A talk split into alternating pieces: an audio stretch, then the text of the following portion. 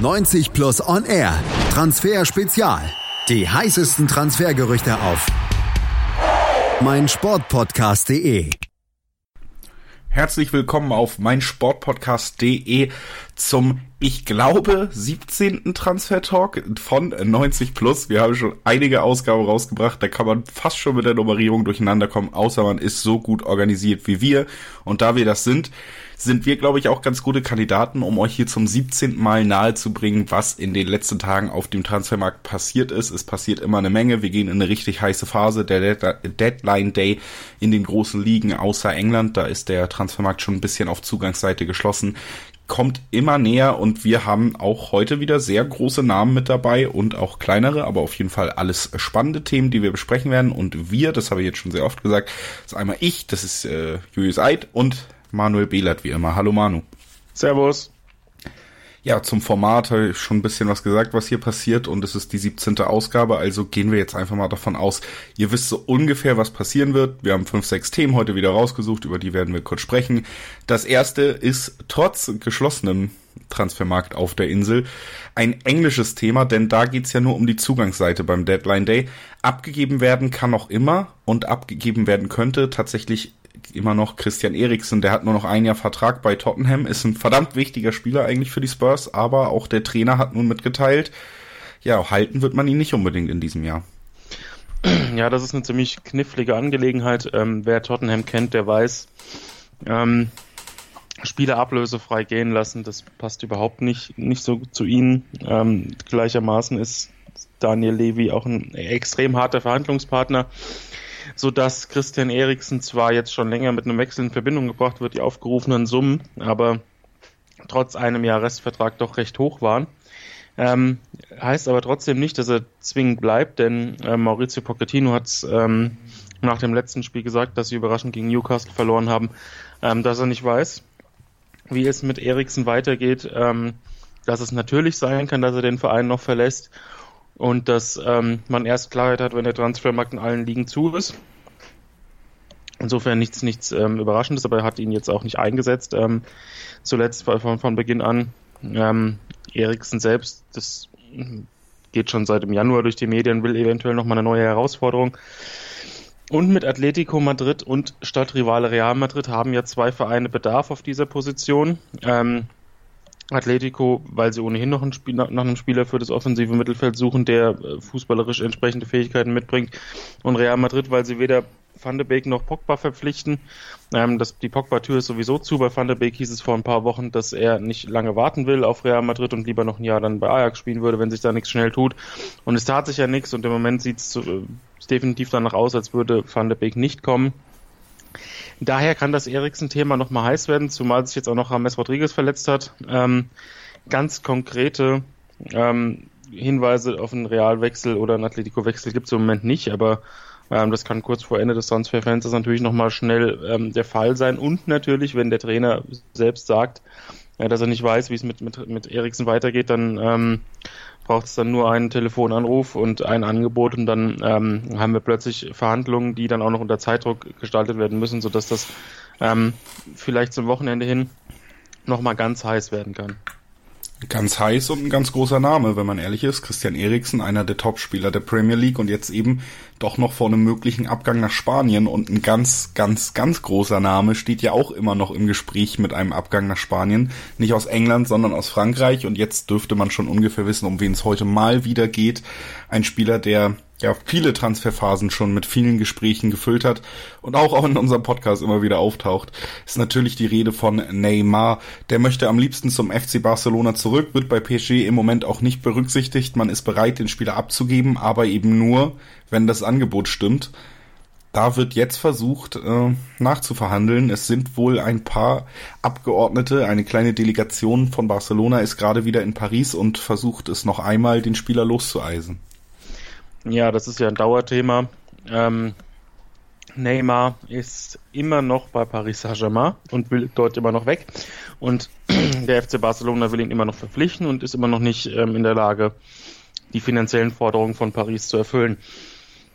Jetzt ist es so, dass ähm, mit Bordas, mit Segura, mit Abidal ähm, gleich einige Abgeordnete des FC Barcelona nach Paris geflogen sind. Das meldet Radio Catalunya, also eine der besseren Quellen rund um den FC Barcelona und auch ähm, der Paris-Scheich Al-Khelaifi ähm, nimmt an diesen Gesprächen teil, so dass ähm, jetzt davon auszugehen ist, dass das der letzte Versuch ist, ähm, denn ein Transfer dieser ähm, dieser Größenordnung ist nicht in ein oder zwei Tagen dann zu tätigen, sondern wenn sie sich jetzt treffen zu einer Verhandlung, ähm, dann muss das Angebot sitzen, denn sonst ähm, ja, wird das nichts mehr. Ähm, dementsprechend ist, ist es nicht bekannt, äh, das haben die Medien nicht geschrieben, welches Angebot der FC Barcelona jetzt ähm, abgeben wird. Das letzte Angebot äh, war eine Laie mit Kaufpflicht. Und genau das ist das, was Paris nicht will. Die brauchen sofort Geld, um ihren Kader dann noch zu verstärken. Die sind im Moment so eingeschränkt, dass sie nicht mehr Rafael Guerrero von Dortmund ähm, verpflichten könnten. Jetzt mal abgesehen davon, ob der jetzt überhaupt noch äh, zum Verkauf steht, aber sie könnten ihn sich nicht leisten. Ähm, wie will man dann Spieler sich leisten, die Neymar ersetzen können? Das wird äh, ganz, ganz schwer und dementsprechend glaube ich, dass der FC Barcelona zwar nochmal alles versucht und vielleicht auch eine hohe Leihgebühr ähm, versucht einzubinden, aber dass es ähm, nicht reicht, weil Paris, klar, sie wollen unbedingt ähm, dieses Thema klären und sie wollen auch auf die Unruhe verzichten, aber sie können es sich nicht leisten, Neymar abzugeben, ohne einen Ersatz zu verpflichten. Im Moment sind auch noch Cavani und Mbappé verletzt. Ähm, so dass Erik Maxim Choupo-Moting da so der Einzige ist, der noch da vorne rum ähm, äh, läuft. Dementsprechend ist die ganze Situation ein bisschen schwierig. Ähm, aber ja, Barca muss finanziell jetzt irgendwas ähm, noch in petto haben, um Paris zu überzeugen, sonst platzt der Deal und ähm, ja, dann können wir uns im Winter wieder damit befassen. Und das wollen wir, glaube ich, alle nicht. Das wollen wir alle nicht, aber lass uns da noch mal ganz kurz verharren, weil ich das schon eine interessante Situation finde.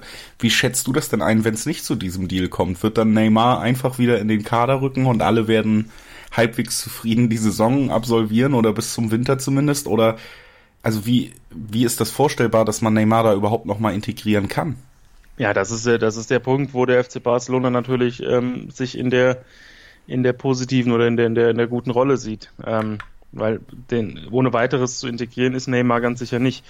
Ähm, hat jetzt nicht was nur mit Trainer und Fans zu tun, sondern ich denke auch die Mitspieler werden dann nicht so begeistert sein, wenn ein Spieler, der ähm, wochenlang so ein Theater veranstaltet, dann auf einmal wieder auf dem, auf dem Platz steht und tut, als wäre nichts gewesen. Also das ist eine sehr, sehr schwierige ähm, Situation, aber trotz allem ähm, ihn haben und integrieren ist immer noch ein Tick einfacher, als ihn abzugeben und eben gar niemanden zu haben, den man da irgendwie ähm, spielen lassen kann. De de dementsprechend ähm, muss der FC Barcelona sich was einfallen lassen, aber Barca weiß natürlich auch, dass Paris von diesen Ursprungsforderungen, die sie am Anfang des Sommers gestellt haben, natürlich auch schon weit abgerückt sind.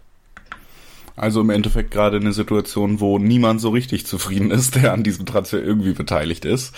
Und äh, es wird auf jeden Fall spannend zu beobachten sein, in welche Richtung sich das entwickelt, egal in welche es passieren wird. Es wird auf jeden Fall auch danach noch weiter spannend, wenn wir Klarheit haben.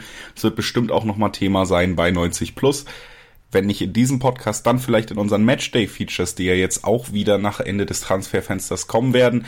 Wenn wir den Transfer-Talk erstmal ad acta legen, werden wir wieder wöchentlich ein Thema des europäischen Fußballs ausführlich besprechen.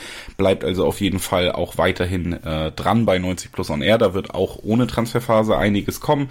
Und dann nutzen wir das Ganze eben auch, um gleich darauf zu verweisen, dass ihr alle Infos, alle News außerhalb und innerhalb der Transferphase, Spielvorschauen, Spotlights auf bestimmte Spielerporträts, was auch immer, das gibt's alles bei bei uns auf der Website. Das kriegt ihr alles mit, wenn ihr auf den Social Media Kanälen Facebook, Instagram oder eben Twitter folgt.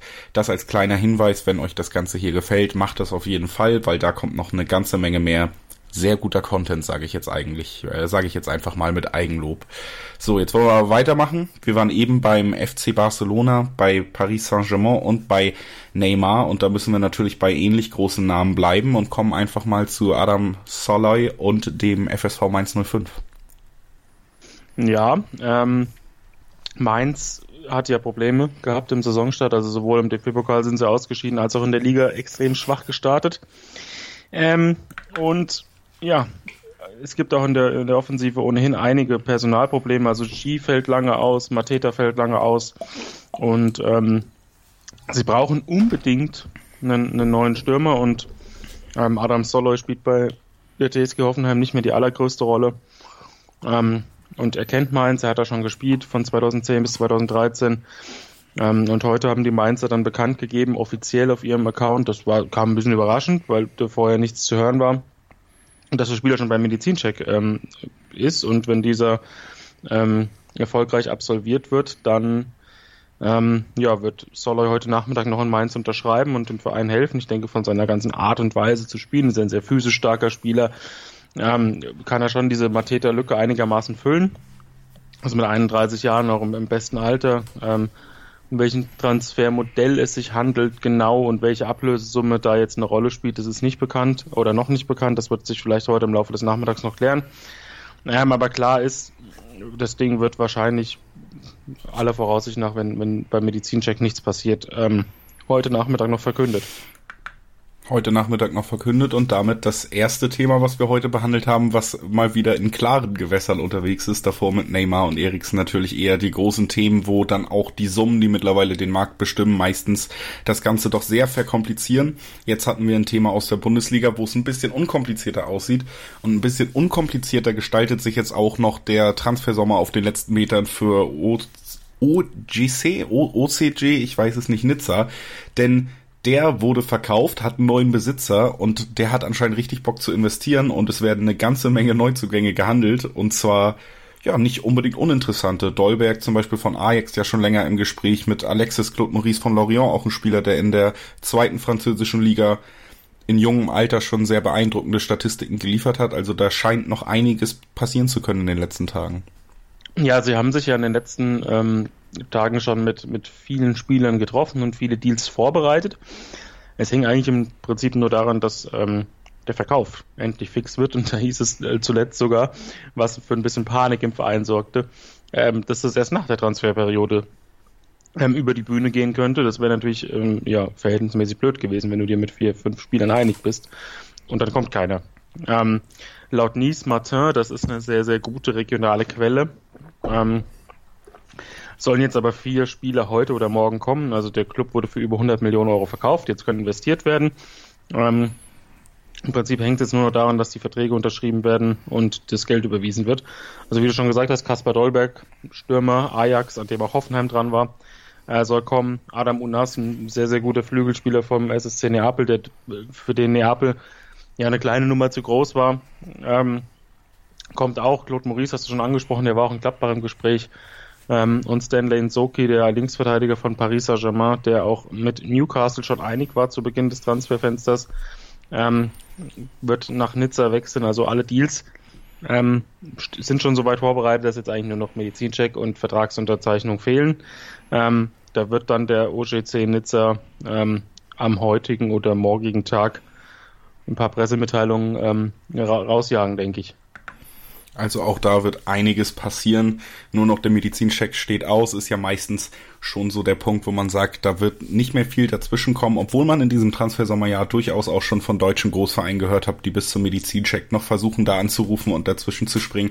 Aber das ist ein anderes Thema, über das wir heute gar nicht reden wollen, ne Manu? Ja, ja, das war mir klar, dass du noch irgendwas findest. naja, wir machen weiter, trotzdem mit einem deutschen Verein, aber nicht mit dem, der beim Medizincheck anruft, sondern mit RB Leipzig. Die haben einen ordentlichen Auftakt unter Nagelsmann in der Liga hingelegt und wollen im Sturm weiter nachlegen. Da wird immer wieder Patrick Schick gehandelt. Der war lange auch bei Dortmund im Gespräch. Es sieht so aus, als würde es ihm nach Leipzig ziehen, wenn es nach Deutschland geht. In der Tat. Ähm, Schick ist ja auch ein, ein, Kandidat. Ich verstehe ehrlich gesagt nicht, warum der von so vielen Clubs angeblich gejagt wird. Ich finde ihn gar nicht so besonders gut. Aber bei Leipzig könnte er tatsächlich vorne reinpassen, weil er relativ viel arbeitet, weil er so ein bisschen die Lücken frei äh, machen kann, weil er ein bisschen auch jetzt nicht der allerschlechteste Kombinationsstürmer ist und das ist sowas, wo Julian Nagelsmann auch ein bisschen Wert drauf legt. Ähm, ja, es hieß letzte Woche, dass, dass Leipzig da sehr gute Karten hat und seitdem war es ein bisschen ruhig ähm, in der ganzen Geschichte, weil auch ein bisschen ähm, das davon abhängig war, ob, ob Jean-Kevin Augustin noch wechselt, ähm, an dem ist übrigens auch die, der OGC Nizza interessiert. Aber das wird, ähm, wenn dann noch ein Momentchen dauern. Jedenfalls wird Leipzig ähm, Schick aller Voraussicht nach verpflichten. Das hat heute auch nochmal äh, die Gazzetta dello Sport und äh, Gianluca Di Marzio haben das heute nochmal berichtet, sodass das ähm, ja, davon auszugehen ist, dass das auch über die Bühne geht. Ähm, und das löst natürlich, wie das häufig so ist, kurz vor Ende des Transferfensters nochmal eine Kettenreaktion aus. Ähm, denn die Roma will auch offensiv noch was tun, ist aber finanziell auch so eingeschränkt, dass sie erst dann was tun können, wenn was geht. Zumindest offensiv, defensiv ist es ein bisschen was anderes. Da muss sowieso noch was kommen. Ähm, und die Roma will Schick dann mit Nikola Kalinic von Atletico ersetzen. Der ist da jetzt ja nicht mehr unbedingt gefragt. Ähm, ist eher im zweiten Glied. Und ja, das ist ein Stürmer, mit dem sie sich schon länger beschäftigen. Ähm, und das sieht so aus, also wenn, wenn der berühmte Dominostein, um wieder ähm, das, den Verein, der bei Medizinchecks anruft, aufzugreifen, der berühmte Dominostein wäre dann Schick, der nach Leipzig wechselt und ähm, durch Kalinic ersetzt werden würde. Und Kalinic bei Atletico ähm, macht dann eben Platz und da kann sich ja bei Atletico kann sich auch noch was tun. Also die sind ja auch noch äh, heiß im Gespräch. Die sind so heiß im Gespräch, dass wir jetzt sogar über einen Spieler von Atletico reden werden. Allerdings über einen weiteren Offensivspieler, der den Verein noch verlassen könnte. Und auch Angel Correa könnte es noch nach Italien ziehen. Lange haben wir schon drüber geredet. Es gibt das Interesse von Milan. Einmal war es schon kurz vor Abschluss, aber dann musste man leider an André Silva festhalten aus Sicht von Milan. Ähm, jetzt soll es aber trotzdem soweit sein. Correa soll nach Italien kommen, noch bevor der Deadline Day anfängt. Genau, das ist auch wieder so ein Transfer, der an anderen Transfers hängt. Ähm, das haben wir, dieses Modell haben wir in diesem Sommer sehr, sehr häufig. Ähm, es hieß jetzt am Wochenende, dass im Laufe der Woche eine Milan-Delegation ähm, nach Madrid reisen wird, um den Deal festzuzurren. Ähm, wann genau das stattfindet, das weiß man nicht, das ist ein bisschen nebulös formuliert. Im Laufe der Woche da hält man sich auch viel die Optionen offen.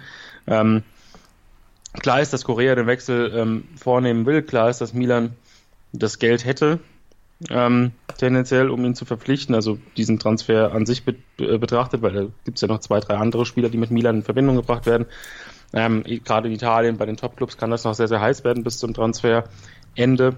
Ähm, Atletico will den Spieler aber erst freigeben, wenn man äh, Rodrigo von Valencia verpflichtet. Und das stockt nämlich im Moment ähm, extrem. Ähm, da gibt es keine äh, neuen Entwicklungen. Ähm, Rodrigo soll kommen, das ist klar. Aber mit Valencia ist man sich nicht einig. Bei Valencia herrscht in der ganzen Führungsetage ein bisschen Chaos. Ähm, da sind sich auch alle ein bisschen uneinig, wie es jetzt weitergehen soll. Auch Valencia muss selbstverständlich, wenn sie Rodrigo abgeben, noch jemanden verpflichten. Ähm, es ist auch eine sehr komplizierte Geschichte, die sich wahrscheinlich auch nicht vor dem Wochenende klären wird. Ähm, ich denke, die Milan-Delegation wird versuchen, irgendwie das Angebot nochmal um ein, zwei Prozentpunkte zu erhöhen und ähm, ja, so eine endgültige Einigung mit Atletico zu ähm, anzustreben und Atletico dann eben auch vielleicht nochmal die, die Möglichkeit geben, nochmal zwei, drei Millionen bei Rodrigo draufzulegen. Ähm, ich glaube, das wird schon über die Bühne gehen, aber ich kann mir genauso gut vorstellen, bei dem, was im Moment in Valencia abgeht, ähm, dass sie das Ding auf einmal komplett blocken und dann eben auch der AC Mailand in die Röhre guckt. Also das ist auch noch möglich. Jetzt am Ende des Transferfensters ist es nicht mehr, ist es nicht mehr so viel Zeit. Da kann durchaus noch was, äh, noch was passieren, noch was Unvorhergesehenes. Und ob Milan im Moment einen Plan B in der Hinterhand hat, das glaube ich nicht, ehrlich gesagt. Also das ist ähm, alles hat sich jetzt auf, auf Korea eingeschossen und ähm, ja, viele andere Stürmertypen, die auch, die auch so ähnlich sind, ähm, gibt es jetzt auch nicht auf dem Markt. Von daher, ja, äh, wird das spannend zu sehen sein, wie sich das noch entwickelt. Und das ist ja eigentlich auch dann das schöne Schlusswort für heute. Es wird spannend sein, was sich noch entwickelt, denn der Deadline Day kommt immer näher in den großen Ligen. England ausgenommen, wir haben es eben schon erwähnt. Und da wird noch eine Menge passieren. Wir haben ja heute auch schon über richtig große Namen geredet, über richtig große Vereine. Auch der AC Mailand im weiteren Sinne ja immer noch zumindest ein sehr großer Name, der da an Angel Correa dran ist. Es wird auf jeden Fall viele Entwicklungen geben und wir werden uns deshalb auch schon ganz bald wiederhören. Das war es erstmal für heute mit dem kleinen Transferüberblick in der 17. Ausgabe des Transfer Talks. Wie immer war Manuel Behlert mit mir dabei und dafür erstmal danke Manu. Gerne. Und danke an alle Zuhörer. Ich hoffe, ihr hattet Spaß, habt den kleinen Überblick genossen und dann jetzt, ja, ist gutes Wetter, geht raus, vergesst die Sonnencreme nicht und bis bald. Die komplette Welt des Sports. Wann und wo du willst. Zwei Männer. Seidel und der Klöster, ja, von den beiden halte ich nichts. Eine Aufgabe. Höchste Disziplin, Männer. Das Fußballgeschehen der vergangenen Wochen knallhart und kompetent auf den Punkt gebracht. Faktlos. Der Fußballpodcast mit Seidel und Klöster. Jeden Freitag neu. Auf meinsportpodcast.de